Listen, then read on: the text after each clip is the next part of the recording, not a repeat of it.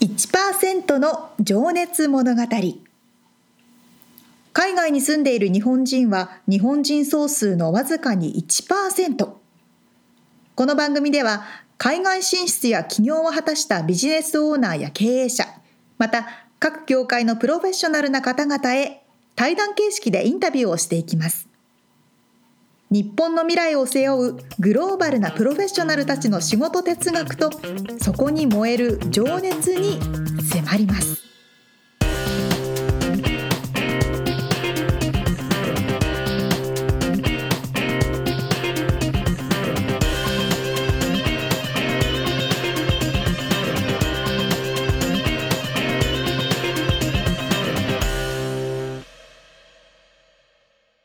こんにちは。こんにちは。1%の情熱物語第71回を迎えておりますはい。みつさんトイストーリー見たことあります？あるよ。やっぱあるんだ見たいんだよね。今ね、ちょうどもうそう「4。トイ・ストーリー4」がうんやっていて、でねこの前友達とあそれはまだ見てないよそれは見てない、うん昔は見たことあうる、ん。その話を友達としていて「いうん。や私トイ・ストーリー一回も見たことないんだよね」って言ったらうん。「え嘘でしょ」みたいな「うんどういう人生歩んできた？の?」って言われて。はいはあみんなやっぱそんなに見てるんだな。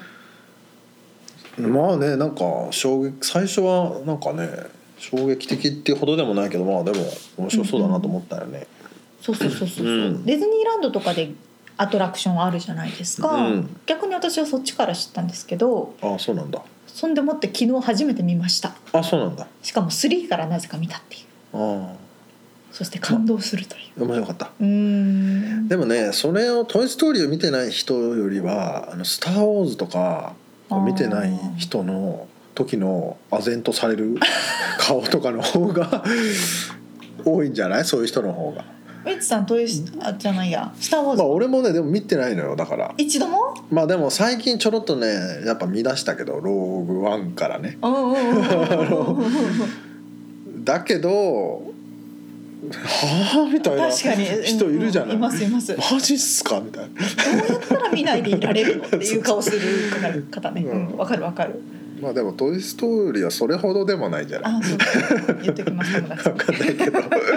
ありますよね、まあそういうシリーズ「面白いロード・オブ・ザ・リング」とかあそうそう「そう。ゲーム・オブ・ザ・ゲームオブスローンね。ズ」とかねね。全然わかんない、うん。まあなどこにしこれは着地すればいいんだ。そうわかんない、まあ、ちょっといろいろ見た方がいいかなと思いつつそうだね。まあでもこのトイストーリー4がね今やってるからちょうど。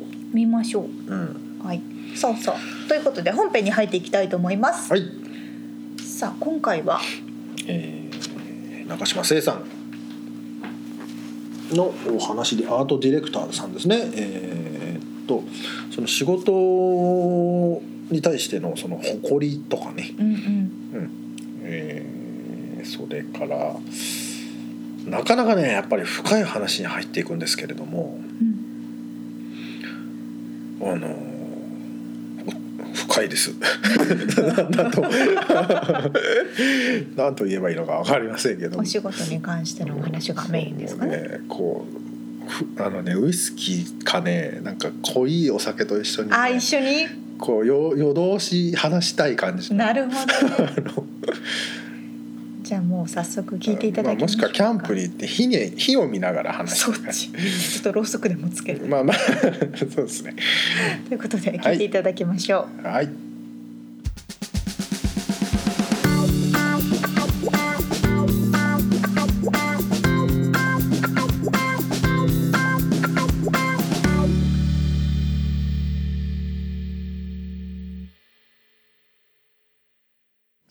そのじゃあ仕事に対して今あの多分ね先週までのお話もすごく深かったんですけど あの中島さんが誇りに思うことってありますか、うん。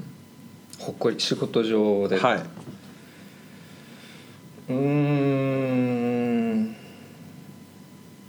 まあその基本的に自分には自分に対しては誇りを持ってるんですね常に、うんうん。だからその自分がしたいと思ったことをしてるという誇りはあるんですけども、この仕事のその仕事としてこの仕事この業業種としてこれはいい仕事だなと思えるのはうん。やっぱり人が喜んでくれた時なんですね。それはうん。生で生でというかなんだろうなそうか。まあクライアントが喜ぶっていうパターンと、うん。映画とかだったらそれを見た人が喜ぶっていうパターンとあると思うんですけどどっちが？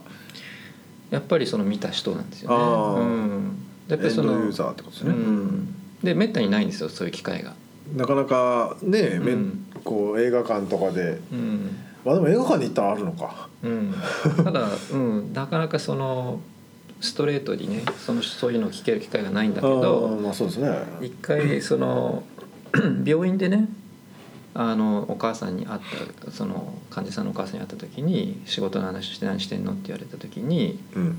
いや僕はちょうどその時ね「アルビン」っていうと「シマリス」っていう映画の,、うん。あのキャラクター作ってねアートディレクションしたんですよとかって話をした時に、すごいそのすごい勢いで「あなたが」うん。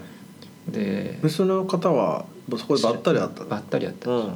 全然知らない人なんですけど、はいはいでっていうのはその自分の子供が入院してる時にすごい辛かったんだけども、うん。あの映画を見てうん。笑顔になったと、あでそれを何回も見てるっていう話を聞いて、あうーん。だからめったにないんですけどたまにそういうのがあると、それは最高嬉しいですね。うん、その時にはやってよかったと思うしうん。もっともっともっといいものをね作ってうん。広げたいっていうのは思いますよね。うん。うん。そっかそっか。なるほど。うん。まああとは家族ですかねその僕の場合その家族がにと、まあ、その僕がしてる仕事を理解してもらっているのうで、ん。あのそれを期待してくれていると。うん。その次はねお父さんはこういうことをしてこんなことをしてるっていう。でそれが、まあ、当然徹夜したりとか、うん。なあの週週末やったりとかしてて、うん。辛そうにしてるのは見てるわけですよね。うんただでもそこで作り出すその絵をその見て一緒に喜んでくれて、うん。まあ自分のそのうあの奥さんもそうですけども、うん。ずっとそういう形で、うん。その一番身近な人がうん。自分のその作れを心待ちにしてくれてるっていうのが、うん。これは仕事として自分はまあ誇れるとうん。思うんですよね。だから、まあ、それが違う職種でも当然皆さんそれいうのはあると思うんですけども、うちの家庭の場合は、まあ、その僕が一体どんな絵を描くのかっていうのをうん。話したり話してたりとかうん。待ってたりとかしてくれてる中で描けているっていうのはうん。あのまあ幸せだし、まあ、自分としてはまあまあ同じように嬉しい瞬間ですよね。じゃあ結構かかあの家の中でもあのキャラクターの話とか次どんなの？みたいな話があるってことですね。そうですね。まああのいいね。うん。あの一応あの機密情報とかあるんで ベラベラ喋ってるわけじゃないまあで。すけどそれそう。そうだよね、そりゃそうですね。お子さんが学校で他の子にね、うん。次こんなん出るよみたいな。そうですね。言っちゃったらまずいですもんねうん、ちなみにお子さんは絵を描かれるんですか、うん、かあ書いてますね。うん、うん、なんかその一緒にこうなんかやるとか教えるとかっていうことはあるんですか？そう。まああんまりあんまりないですね。さ最初にねちょっと最初まだ物心ついた頃の子供って、うまいすごいうまい人が横で描いてると、うん。あの逆に、ああへこんじゃう、うん、逆に私描けないみたいな良くないっていうのはねちょっと小さい時あったんでそういうことはねしないように。なるほど。難しいっすね、うん。ただまあでもあとはその子供の絵絵には絶対かなわないので、うん、あのああその独創性とかっていう面でってことですか、そうですね。結局僕らさっき言ったですけどあの技術でカバーしたりとか、はいはいはい。なんかうんちくで載せたりとか、ううんまく見せたりとか、まあ、見てる人を騙すようなことをしたりとか、うん。いろんな手を使って描いてるわけですね。そういうの全くない子供のその純粋な絵にはまあ自分は昔書いてたはずだからあの、まあ、勝てないってことはないんだけどでも結局でも本当にいいものっていうのはあそこにあって、ううん。ん、だから、うん、教えることなんて絶対しないし絵っていう、まあ、アート全般で言ってもいいと思うんですけど教えられるもんじゃないと思うんですよ。うん。うん、だから普通のその大学とか、まあ、高校大学行って学科で取って、うん。でそれでじゃあトレーニングをして、うん。でじゃあそれがそのまま仕事につながるかっていうと、うん。まあそのつながらないっつったらとんでもない失言になっちゃうんですけども、うん。でもそれをしたからじゃあ必ずありますっていう業界とはちょっと違うと思う。うんうん確かにそのパーセンテージはすごく低そうですよね。うん。例えば会計士とかだったらねうん。とか弁護士とかだったらうん大体試験に受かればまあうん、仕事になりますけど。ですよね。うん。うん、まあ本当忘れもしない大学卒業する前にやっぱり言われて、うん。まあ、ここ今30何人いるけども、よくて2人だろううん。まあ、3人と。でも大体毎年そんなもんだそれで食っていけるのは。今言うかと思ったんですけど 今から社会に出る時にね。だからだったらもっと早く行ったらいいじゃんっていうのは僕のスタンスで、ううん。んこれってそんなにね思ってるほど甘くないよっていうのもあるしでも逆を言えばでもその3人4人っていうのは、あのそこで定員が決まってるわけじゃなくて大体それぐらいがその通用していくけどもでもその通用する人と同じレベルが6人7人いて10人いてもいいわけですよ。うん。いいものはいいわけだ。から。うん。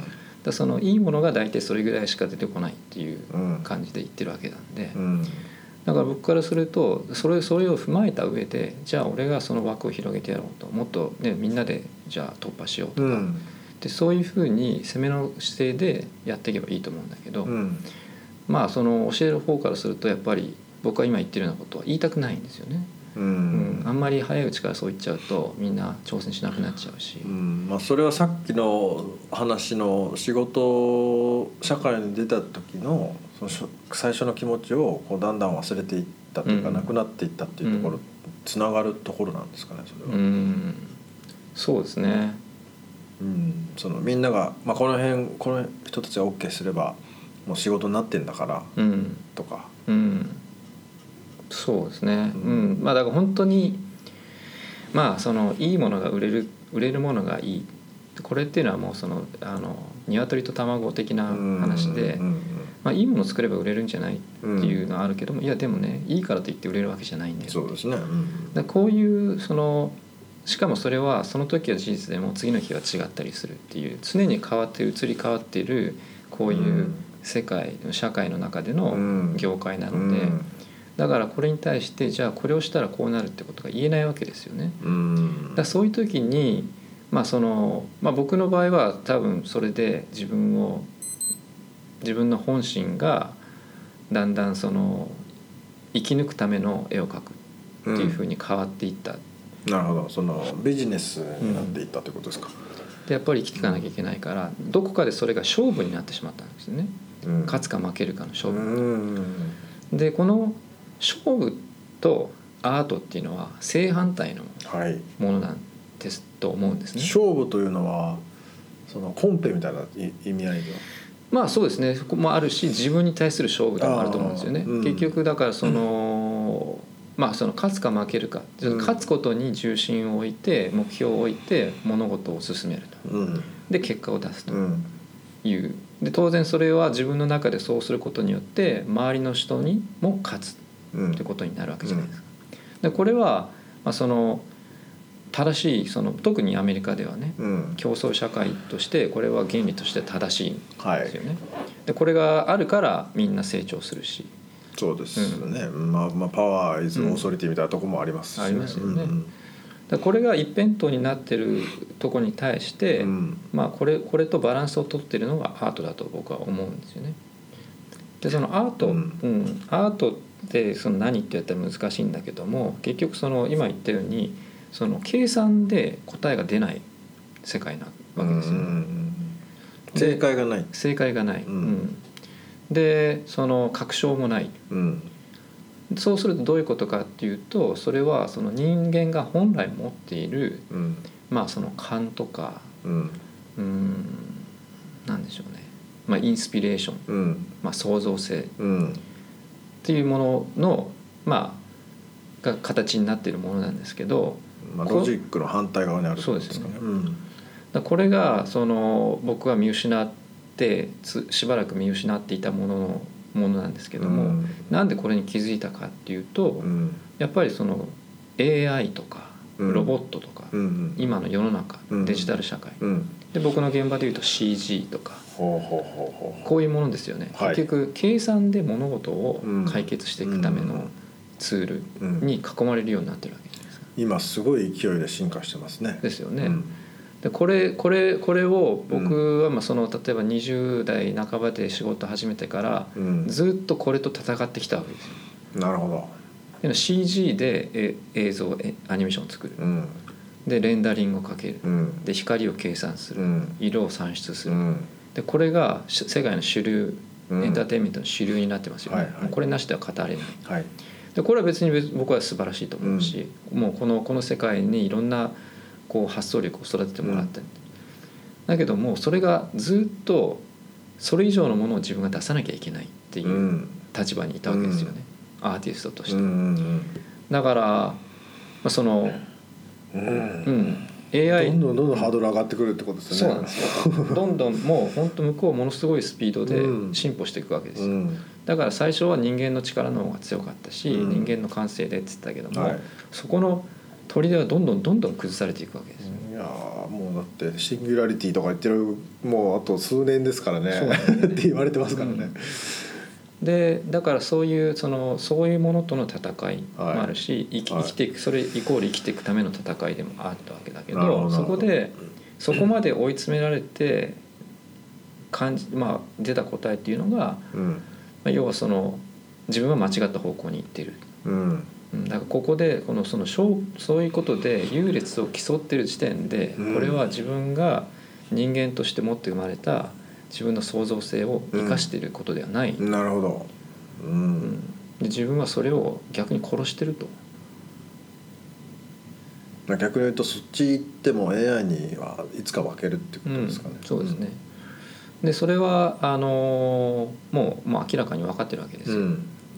ただやっぱ怖いのはそのこの芸術アートとかって言ってる世界デザインの世界でもそれは常に起きてることであって、はいまあそのいやセンスでやってるんでしょとか、うん。才能がとかって言うんだけども、うん。でも実はでもそうではなくて、うん。常にそういう、まあそのまあ、ビジュアルとして絵としてものを作る段階で、うん。必ずそういったテクノロジーが入ってきて、まあ、うん。当然僕もデジタルで書きますし、うん。ね、ツールも使いますけどもうん。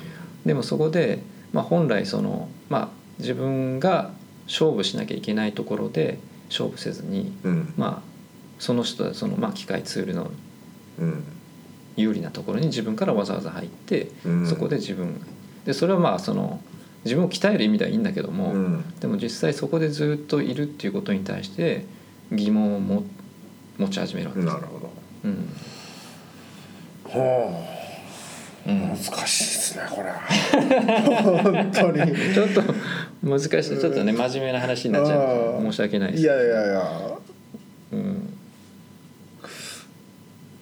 まあだからでもねだから視覚的に計算されてやっぱりそのまあた一番わかりやすいのは例えばじゃあなんだ赤いものを見せたら、えーこう燃えてくるとか、うん。こうなんだ危ないとかね、うん。レッドサインじゃないですか、そういう単純なもののもっともっとはるかあの先うん。に今来ていて、うん。でそれをもちろん視覚的にこういうものにしたらこういう感情が湧くだろうなみたいな計算されてる部分もうん。めちゃくちゃいっぱいあるわけですよね。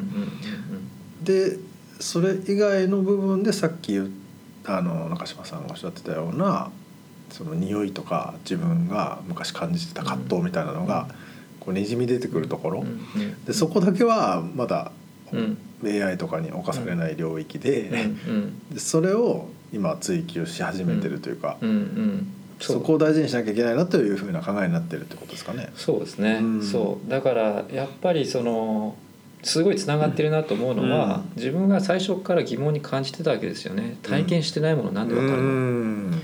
でそれは自分が体験ししたいからうん。そう思ったんであって、うん。今度体験したものを自分がどうやって出すかっていうアウトプットするか多分そういうステージに来てるんじゃないかな。うん。なるほでそれをせずにいるのはせっかくこうやってアメリカまで来てうん。人と違う、まあ、うん。まあ人と違うっていうかちょっと変な人生を歩んでる自分としては、うん。そそれをしない手はないし、まあ、逆にでもそれをするために今までがあったのかもしれないとう思ん。うわけですよね。うん。うん。うん。いやもうこれはでも多分人生ステージがねそこそこなんですよ、ね。うんもうだから次の世代に伝えていくうん。ステージだと思うんで、うん。そうですね。だからやっぱその僕もそのそこですごいその創造性クリエイティビティとか、はあの考え始めてでまあもともと人間がなんでこういうことをするのか、い、うん、ものを考えて作って、うん。うん、で例えばアートって全く必要ないんですよ。まあ、生きていく上ではということですね、そうなん普通にご飯食べて寝て、うん、ねうん。うんこしてれば 生きていけるわけですからね。そうなんですよ、まあまあまあ。うん。全然し必要じゃないわけですよ。誰か困ってこうアートがないと死んでしまうのでくださいとかっていう、うん。そういう職業ではなくてうん。もともと業界自体もそういう業界ではないのでうんうんだからそうそれを考えた時に実はでもそれがあるからうん。人間性を保っている部分が、いや本当そう思います、いうん。や僕もまあ一応音楽をしてたし、ん音楽もねだってうん。生きていく上で別になくてもいいものじゃないですか。うん。それがねこれから AI とかロボティックのわデジタルの世界になっていった時に初めてその重要性が再認識されるなるほど。逆にね。世の中に僕はなってくると思うんですね、別にそれがそう思ったからこれをしてるわけじゃないんですよ。うん。たまたまこういう業界にいて世の中を見渡した時に、うん。あこの進んでる方向性だと、うん。多分全てがもう本当クラッシュしてし、まあ、人間もう本当人間必要ないとかいううん。ね、人間なんでいるんですけどね。極だって行った時に僕らのが一体何をっていう時にやっぱその人間しかできないものっていうのを再認識する必要もあるし、うん。もしくはそういうその自分たちの作ったテクノロジーに支配されていくこれからの世の中の中で自分たちが人間としてまあそのキープしていく人間でいるためにうん。必要なものっていうものの一つうん。だと思うんですね。だから多分今までは、まあ、その絵だったらその綺麗に描いたらいいとかリアルに見えるものがいいとか思ってたものはそれは全部機械で処理される時代になった時に、じゃあ本当にその今までね下手だねって言われてた人のその下手さ加減っていうのはこれは AI ではできないって出せない。そうですね。確かに。うん。でそれと同じようにじゃあ、ね、20年間違う国でこんなことしてきた人がうん。発想して出す色だとかうん。筆遣いっていうのはやっぱそれはその人うんでしか出せないとうん。いうことになってそれを同じ人生を全て同じように AI に学習させるっていうのは不可能なわけうん。でその時にやっぱり思って、まあ、自分にも言いますし周りのアーティストの人たちにも言いますけども自分たちがそれを出さない限りそれは誰もそういう評価をしてくれないよと。うん。自分たちがとりあえず AI もしくはその世の中で必要とされるものを作り続けてる限りうんそこに人は価値を見出さない。その価値はどんどんどんどん減っていく一方だ、うん。うん、だけども自分たちが、まあ、体験したもの感じてるもの、えーそういうものがを形にならないようなものを自分たちで形にする術を自分たちで考えてうん。それを表現できるようになった時に初めてこれがこれからのヒューマニティにととって必要なものだっていうふうに認識してもらえる可能性があるんじゃないなるほと思うわけですどよね。出さないと誰も見えないし気づかないってことですね。そうですよね。でその出す努力をしようよっていう。う、ん。うん。はあ本当に。深いな。ちょっとどんどんどんどん。行きますねちょっとあれですね。行き過ぎかな、うん。行き過ぎかもしれない。この先はお酒でも飲みながらうん、って感ちょっとないですじか。いやーちょっとね本当ね行き過ぎちゃうところなんですけど僕はちょっとまあ行きたいんですけどもう一個だけ質問させてもらいたいのが今の中島さんの作ったルーツは何だと思いますか？ルーツ？自分を形成したもの。うん。これ多分ね多分あのまあ三つ子の魂100までっていう言葉がありますけども、もう本当にすごい早い段階でうん。形成されてると思います、うん。お大方の部分は。ううんんでそれはまあ一一概に言ってしまえば愛情なんですね。うんうん、でその愛情をもうたっぷりとあのすもらってうん育ったと、うんうん、いうことだと思います。でうんそれでそのそのその愛情で溢れた、えーまあ、自分のその魂の部分ですよね。うんこの魂の部分がその共感するものに惹かれて僕は人生を生きてるわけですね。ううん。ん惹かれていく、まあそのまあ、心の金銭うん。っていうのがありますけども、うん。その音がその同じ波長で出てる音うん。と自分がチューニングしていくようになってる、はいはいはい。波動波動ですか今あうん、そうですね、うん。波動ですね。そのその波動の,、まあその根幹の部分はすごい小さい時に多分育まれていて。うん。でそれをまあそれがその同じ波動を探していると、うんでまあそのその波動が合わない時はすぐよすぐ分かりますし、うん。うん、だからそういう部分でそういう部分で自分が本当にあの正しいと思える、えー仕事や付き合いや、うん。うん、あのチョイスを、うん。うん、してきてますよね。だからそれが必ずしもそのいわゆる社会で言われる成功だとかとはかけ離れてるとは思うんですけどもそれさえもあまり気にならないっていうかねそこがあって波動さえ合っていれば、うん、なんとかなるんじゃないかと。まあなんとかっていうか、まあ、そのその瞬間があの正解だと。なるほど、うん、魂が求める方へということですね。そうですね、うんまあ、それもだからねやっぱりそのまあ言ったその自分の絵を見見失ってた期間っていうのがあるからそれを今改めて自分で努力してそこをそこ意識するようにはうん、してますよね。ううん。ん素晴らしいな愛情。うん、ちょっとベタでね。いやいや。ちょっと恥ずかしくてしまった。しかも男同士でこういう面と向かって、ね、愛情とか言ってるのはどいうかな。やいや素晴らしいと的にはどうかなと思うんですけどね。うんまあでも結局アーティスト、まあ、いいんですよ。あの、うん。アーティストですか。らあ絵描いて、絵描いてるような人だから、うん。そういう人がこういうこと言わないとそうですね、うんうんと思って。誰が言うんだってね、うん。弁護士は言わないからね、うん。多そうそうなん分です素晴らしいと思います、ありがとうございます、はい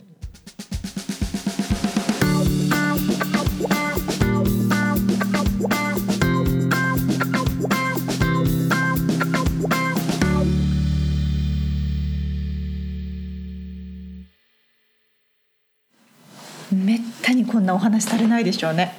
そうだよね確かに、ねえ中島さんご自身もあれこんなに話してるっていうふうに思ってらっしゃったかもしれないですけどそうかねも。しれないいやーまあ、ちなみにこの後飲みに行ってまた話しましたけ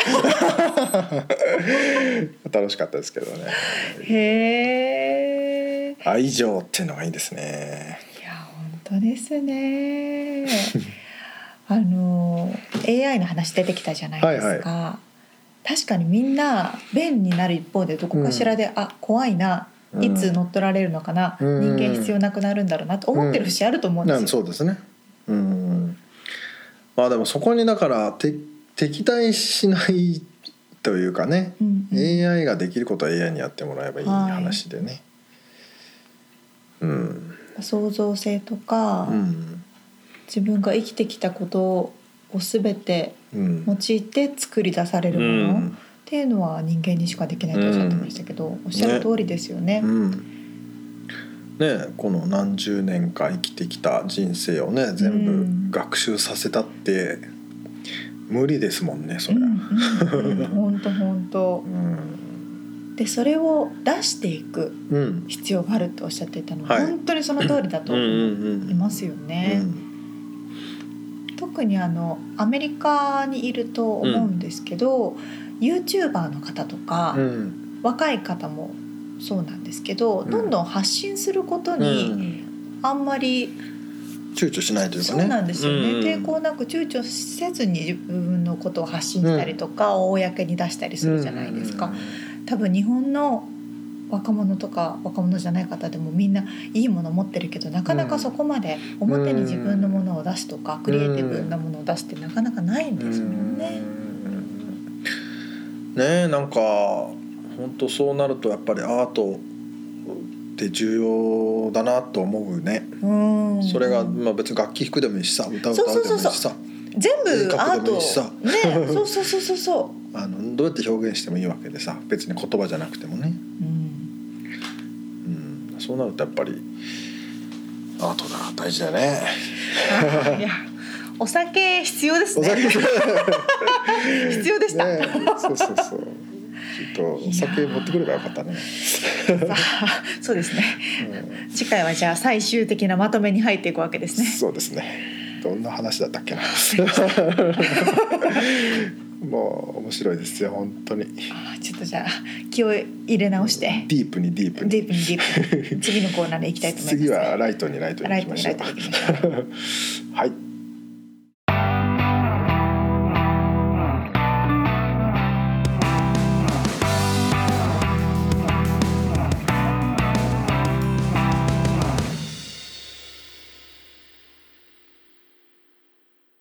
リアルアメリカ情報。イエイ。交換音を忘れた。はい。いつも通りですね。たまに忘れます。最 近ねよく使ってたんですけどねさあこのコーナーではロサンゼルスから最新のビジネス情報生活情報をお届けしてまいりますはい。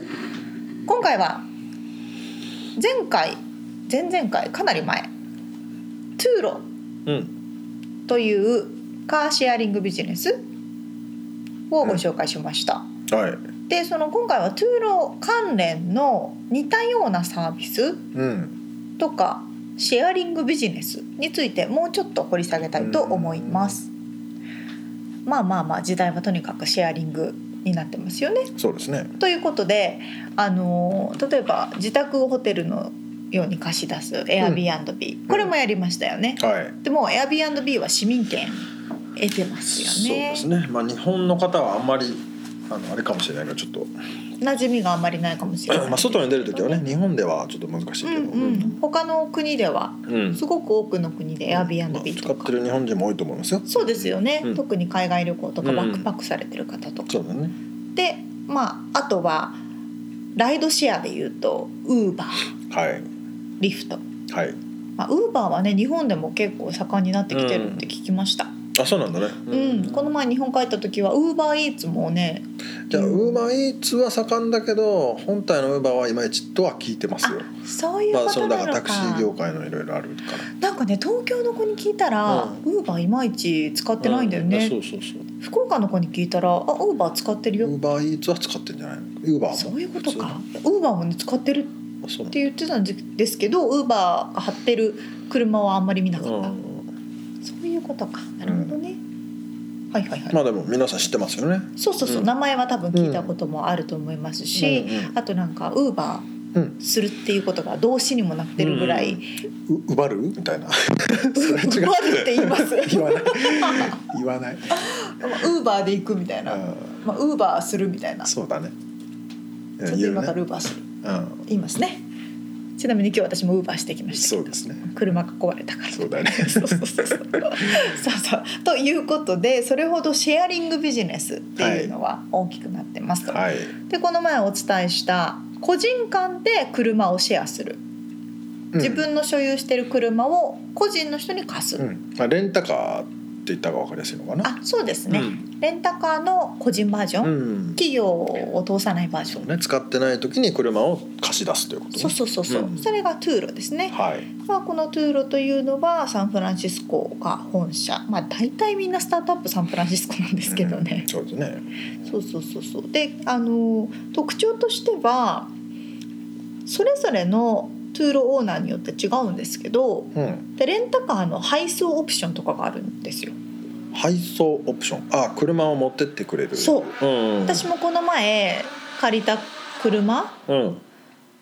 にそのオプションついてたんですけど例えば空港まで持ってってあげるよみたいなうん空港で落ち合うこともできるよみたいな。そうだよね。旅行者の人なんかは特にそういう空港からどねそこまで行けないね、そこまでウーバーがタクシーじゃなきゃいけないみたいになっちゃうので、うんっていうのが結構あるんですって。なるほど。確かにそれは便利ですよね、うんっていうのが、まあ、トゥーロの特徴それはでもあれなんだじゃあ貸し出す本人じゃなくてそのトゥロのスタッフっていうかオーナーさんとか。あオーナーが自分で持ってきますよってことね。ああそういうこと。まあスタッフかもしれないですけあどあなるほどただそれもオーナーによって全く違うのど、で、うん。そのやらないっていう人もいるやらないっていう人もいっぱいいます。うん。でそういうオプションをつけることで他の貸し出してる人とあのー差別化ね。うんってる差別化を図ってるというようなところです。はいはいはいで結構トゥーロの場合は1日とか1週間とか1ヶ月とかうん。長い期間で借りる人が多いんですよ。うん。で短時間のトゥーロみたいなやつ。っうん。ていうので有名なのが、うん。ゲットアラウンド。っていうのがありまして、はい。まあ、これもサンフランシスコからスタートした本社を置く企業なんですけれども、うん。これはですね1時間単位から借りることができるんですよ車を。車を。例えば、まあ、これもトゥーロと一緒で今使ってないから今日の8時間だけ。あそっか。じゃあ通勤してる人でずっとオフィスワークしてる人は、その間とかね。なるほどね。うんうん。うん。でトゥーロの場合は例えば今ここの駐車場に止めてあるからその駐車場で借りてその駐車場に返してねみたいうな、ん。そういうことが可能なんですよ。うんでですねトゥーロのポイントとしてはゲットアラウンドのあ間違えました。ゲットアラウンドの方ね。えーとえーとゲットアラウンド、短時間から借りられるカーシェアリング、はい。ゲットアラウンドの特徴は直接オーナーと会わなくていい。鍵の受け渡しが必要ない。というのがですね、うん。トゥーロのあトゥーロじゃない。もうダメだ。分かんなくなっちゃった。ゲットアラウンド。ゲットアラウンドのはいあのアプリをダウンロードすると、はい。そのアプリが鍵みたいになって、うんうんうんドアを開けてくれるんですよ。これでも車に何かを仕込むということですか？それどうやってるんですかね？どうやってるんですかね？ああでもなんかつければできるんだと思いまあます。そうだろうな。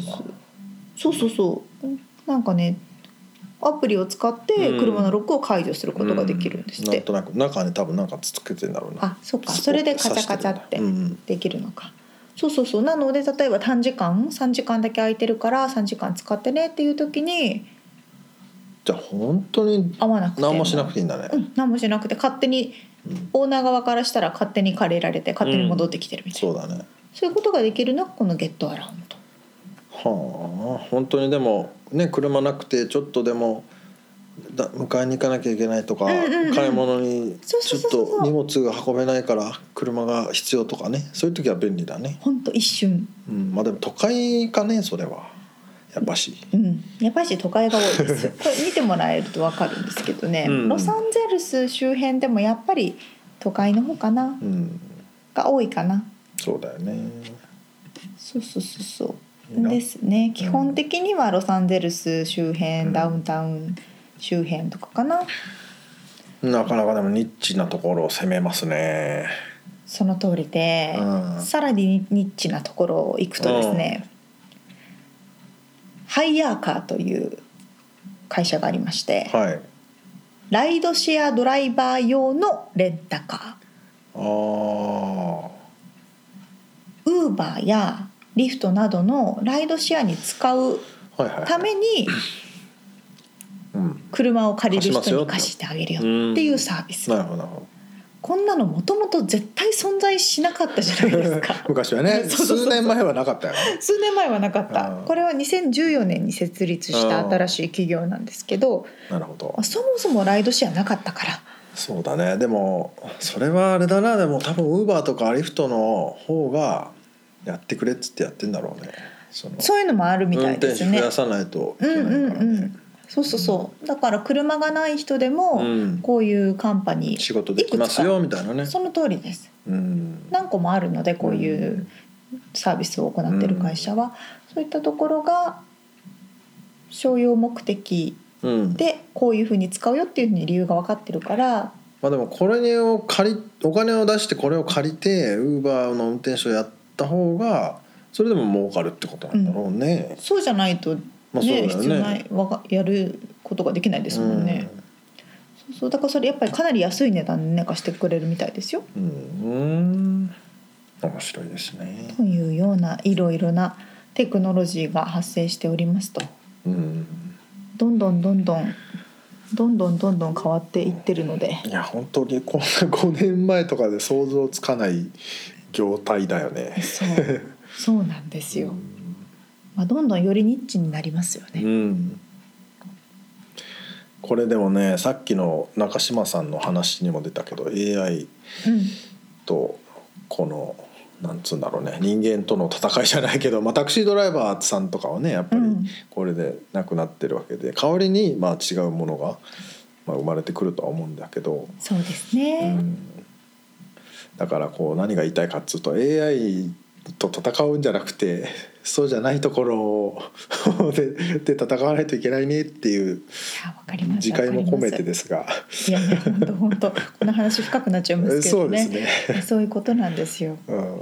とりあえず新しい情報を入れておいた方がね、いいからまあそうですいろいろ私たちができることとしてうんうん。は情報発信していくこそうですね。とですね。うん、でもこれ本当ねアメのアメリカが先だと思うからねこういうのね。うん基本的にはサンフランシスコからみんなブワーッと広がっていくような感じですか？ら、いやだって東京だって多分眠った車いっぱいあると思うけどね。ありますよね。日中はずっと車庫の中でうん眠ってますみたいな。うんうんうん。そうそうそう。旅行行ってる時はね、うん。何ヶ月も使わないとか、うん。どんどん広がっていくのではないかと思っております。はい。以上リアルアメリカ情報でした。はい。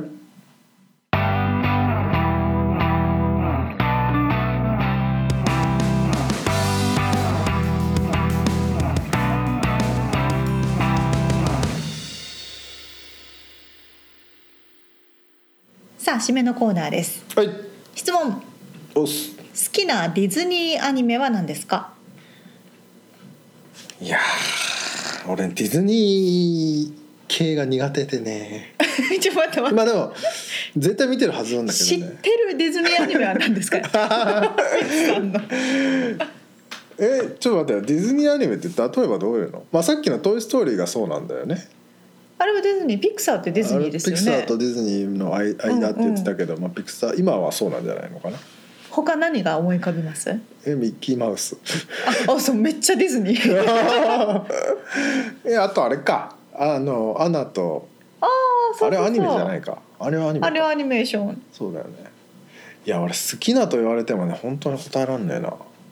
それこそ昔からね「ライオンキング」とあか。あはいはい「白雪姫」とか「美女と野獣」とかあプリンセス系になっちゃうんですけどねあですよね。女の子だとね。え別に 別にへえって感じで好きとか。百一匹ワンちゃん。ないね。ダンボいや好きとかないなそれは。あそうか男の子はあんまり見なかったのかな。